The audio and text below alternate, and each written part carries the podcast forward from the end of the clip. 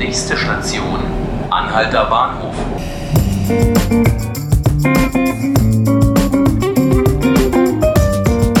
Hallo liebe Zuhörerinnen und Zuhörer, hallo Berlin. Das ist 5 Minuten Berlin, der Podcast des Tagesspiegels. Ich bin Nantke Garrels und ich stehe heute mal nicht im Podcaststudio, sondern vorm Verlagsgebäude und warte auf Johanna Mandelko. Sie ist heute unsere Interviewpartnerin und sie ist so besonders, weil sie die Bauernproteste organisiert hat. Ende November blockierten Tausende von Traktoren die Berliner Straßen und trafen sich am großen Stern. Ich laufe heute mit ihr eine Runde in den Block und frage sie, wie es ist, Jungbäuerin zu sein und was sie sich von der Landwirtschaftspolitik erwartet.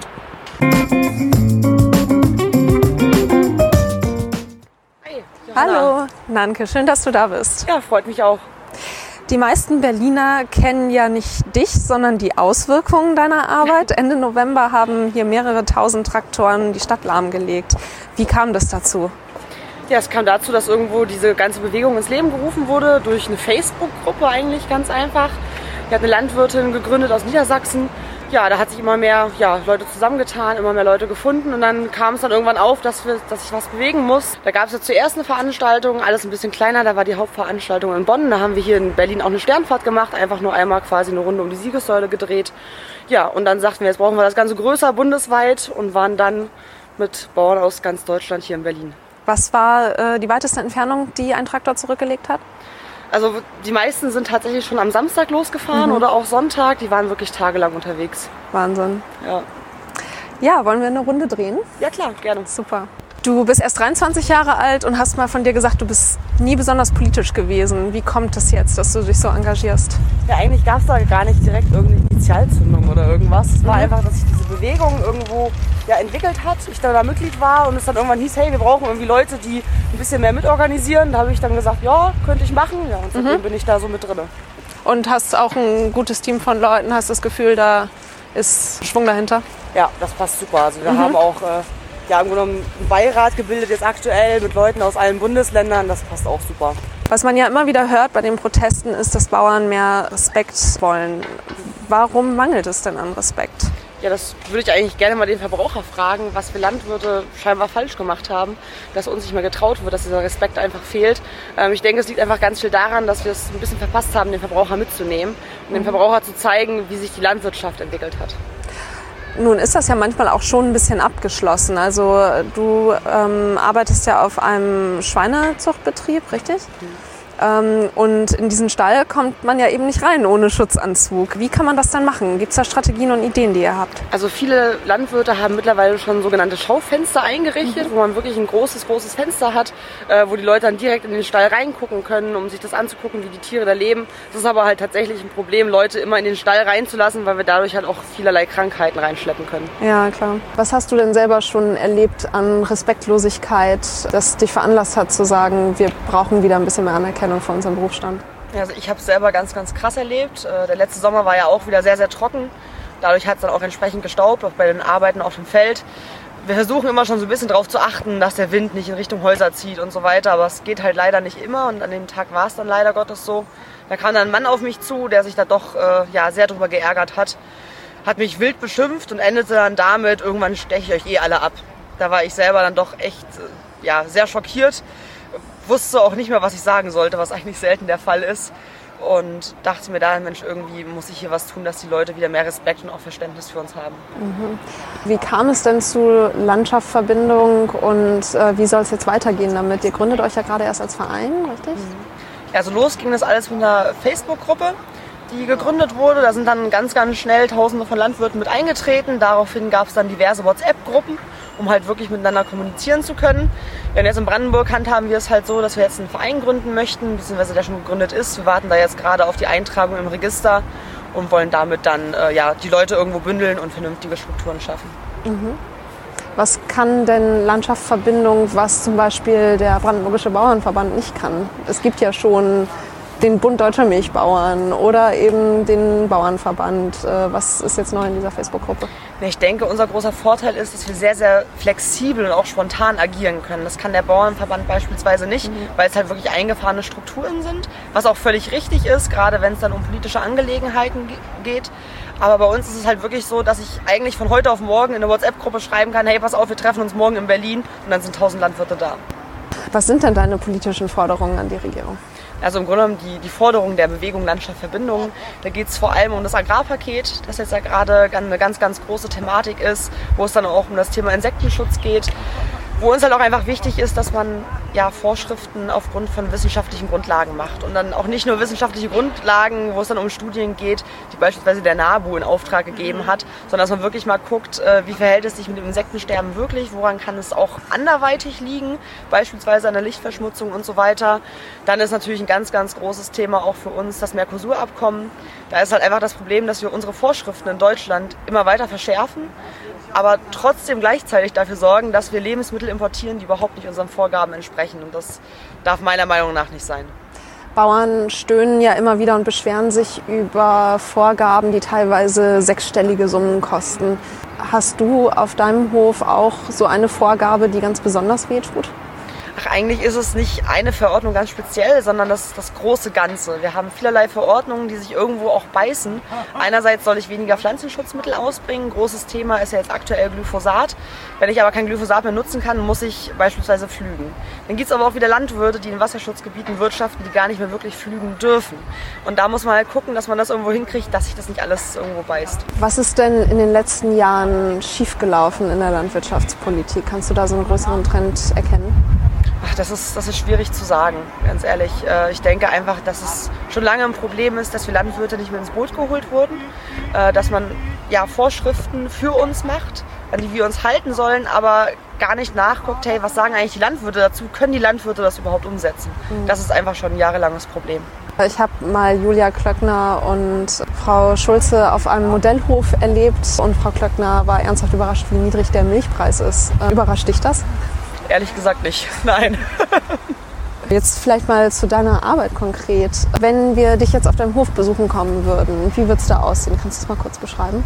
Oh, Im Grunde genommen kommt ihr zuerst in ja, ein relativ kleines Dorf nach Bandelow mit 250 Einwohnern. Äh, ja, dann fahrt ihr durchs Dorf durch, seht da so einen kleinen ja, Dorfteich, im Grunde genommen ein bisschen größer als die meisten, würde ich sagen.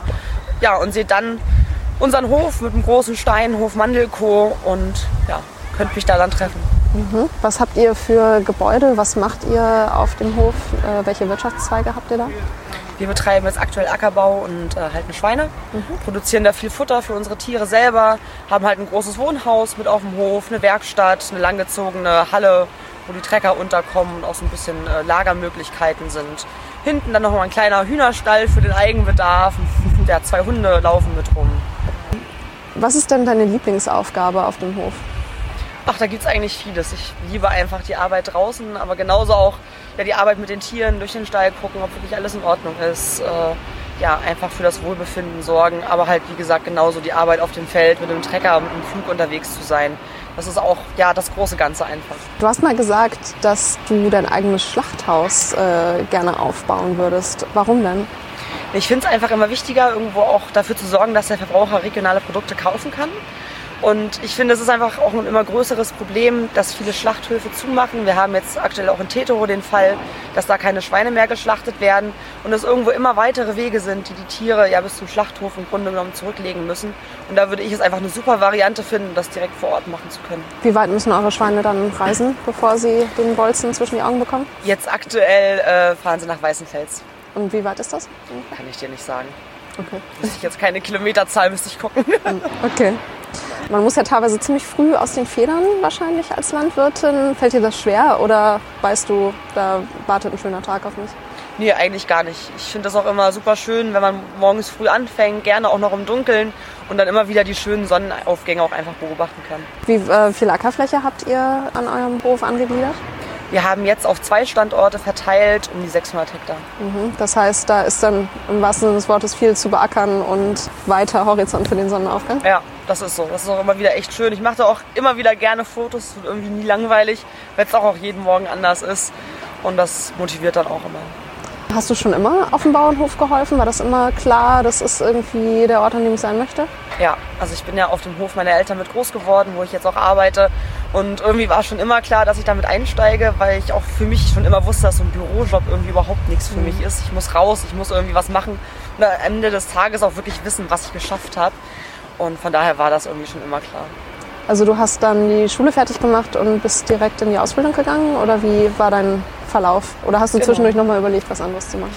Also klar, ich habe in der Schule auch verschiedene Praktika gemacht, im Hotel, im Kindergarten, aber irgendwie war es dann halt doch die Landwirtschaft. Habe dann äh, meinen 10. Klasse Abschluss gemacht, habe meine Ausbildung gemacht und mache jetzt aktuell meinen Agrarbetriebswirt. Wie sieht da so dein Tages-, Wochen-, Jahresverlauf aus? Das ist schwierig zu sagen, weil wir halt äh, ja, in der Landwirtschaft sind irgendwo. Ähm, aber an sich ist es jetzt aktuell mit der Schule auch so, dass ich ab September bis Mai in die Schule gehe, da äh, ja, jeden Tag 24-7 quasi auch mit im Bistro bin. Wir haben da ein Wohnheim, da bin ich dann auch mit untergebracht. Und im Sommer ist es halt immer vom Wetter abhängig. Ne? Da kann man jetzt nicht sagen, das ist jedes Jahr genau so, das kommt nicht hin. Was ist denn dein Lieblingsfach oder Thema in deiner Ausbildung? Also ich finde jetzt aktuell äh, die Öffentlichkeitsarbeit sehr, sehr interessant, auch die Berufs- und Arbeitspädagogik, äh, weil es auch immer wichtiger wird, äh, ja, wo kriege ich Mitarbeiter her und wie schaffe ich es auch, dann wirklich gute Mitarbeiter auf dem Betrieb zu halten. Und das machst du jetzt ja auch gerade quasi nebenbei. Richtig, genau. Auch jetzt ist das ganz, ganz wichtig, auch mit der Öffentlichkeitsarbeit sowieso. Was sagst du denn zur Fridays for Future Bewegung? Ach, ich finde die gar nicht negativ zu bewerten. Also ich finde es gut, dass sich auch die Jugend jetzt äh, mal Gedanken macht, wie es so weitergehen kann mit uns. Würde jetzt auch nicht sagen, dass ich da dagegen angehe. Ich zeige nur irgendwo auf, dass es auch noch die Jugend auf dem Land gibt, im Grunde genommen, die ja nicht ganz so involviert in diese Demonstrationen ist und dass wir doch auch andere Problematik haben als die Jugend in der Stadt. Wie stehst du denn zur Klimaproblematik? Merkt ihr davon nicht auch was, dass es trockenere Sommer gibt, heißere? Ja, natürlich. Wir haben es die letzten zwei Jahre gemerkt. Es waren wirklich trockene Sommer. Ähm, da ist aber halt die Frage, wo genau kommt es her? Also ich denke, es ist nicht damit getan, wenn wir jetzt sagen, wir fahren alle kein Auto mehr. Da ist einfach auch das Problem, dass es bei uns auf dem Land gar nicht möglich ist. Bei uns auf dem Land wäre ich ohne das Auto komplett aufgeschmissen. Es fährt gefühlt zweimal am Tag ein Bus. Eine S-Bahn haben wir gar nicht. Manche würden sich vielleicht fragen, hä, S-Bahn, was ist das denn so? ne? Das ist halt so ein bisschen das Problem. Wir müssen uns definitiv damit beschäftigen. Das ist gar keine Frage. Wir müssen aber halt gucken, wie wir es wirklich umgesetzt bekommen. Ich habe ein kleines Entweder-Oder-Spiel vorbereitet. Okay. Und du musst dich, du hast einen Joker. Oh Gott. Du darfst dich also immer nur für eine Option entscheiden und wenn nichts davon zutrifft, dann kannst du auch gern was komplett anderes sagen. Also entweder oder. Trecker fahren oder Tiere versorgen. Tiere versorgen. Das sind jetzt keine zwei Möglichkeiten, sondern vier. Frühling, Sommer, Herbst oder Winter. Sommer. Du darfst auch gern- gerne erklären, warum. Okay, gut. Ich dachte, ich muss jetzt einfach nur. Nee. Okay, Ja. gut. Warum der Sommer? Ja, weil der Sommer für uns eigentlich immer die Jahreszeit ist, wo wir ja eigentlich den Lohn für unsere Arbeit kriegen, die wir das ganze Jahr gemacht haben. Da ist die Ernte und das ist einfach immer so ein Highlight im Jahr. Was erntet ihr auf dem Hof? Verschiedenste Getreidesorten bauen wir an, also Weizen, Gerste, Tritikale und Roggen, auch noch ein bisschen Raps, Zuckerrübe. Wir machen auch viel mit Zwischenfrüchten, so ein bisschen Lein, Leindotter, Erbsen, viele verschiedene Sachen. Ihr habt kein Milchvieh, aber vielleicht hast du trotzdem eine Meinung dazu. Ähm, 2015 wurden die Milchquoten abgeschafft. Abgeschafft lassen oder wieder einführen? Das ist eine gute Frage, das kann ich so nicht beurteilen, weil ich da nicht ganz so in der Materie drin stecke. Da ja, scheiden sich auch die Geister unter den Milchbauern. Das ist schwierig zu sagen. Ja. Du hast gerade schon angesprochen, Glyphosat verbieten oder zulassen? Zulassen, aber gegebenenfalls in verschärfterer Form mit mehr Vorgaben.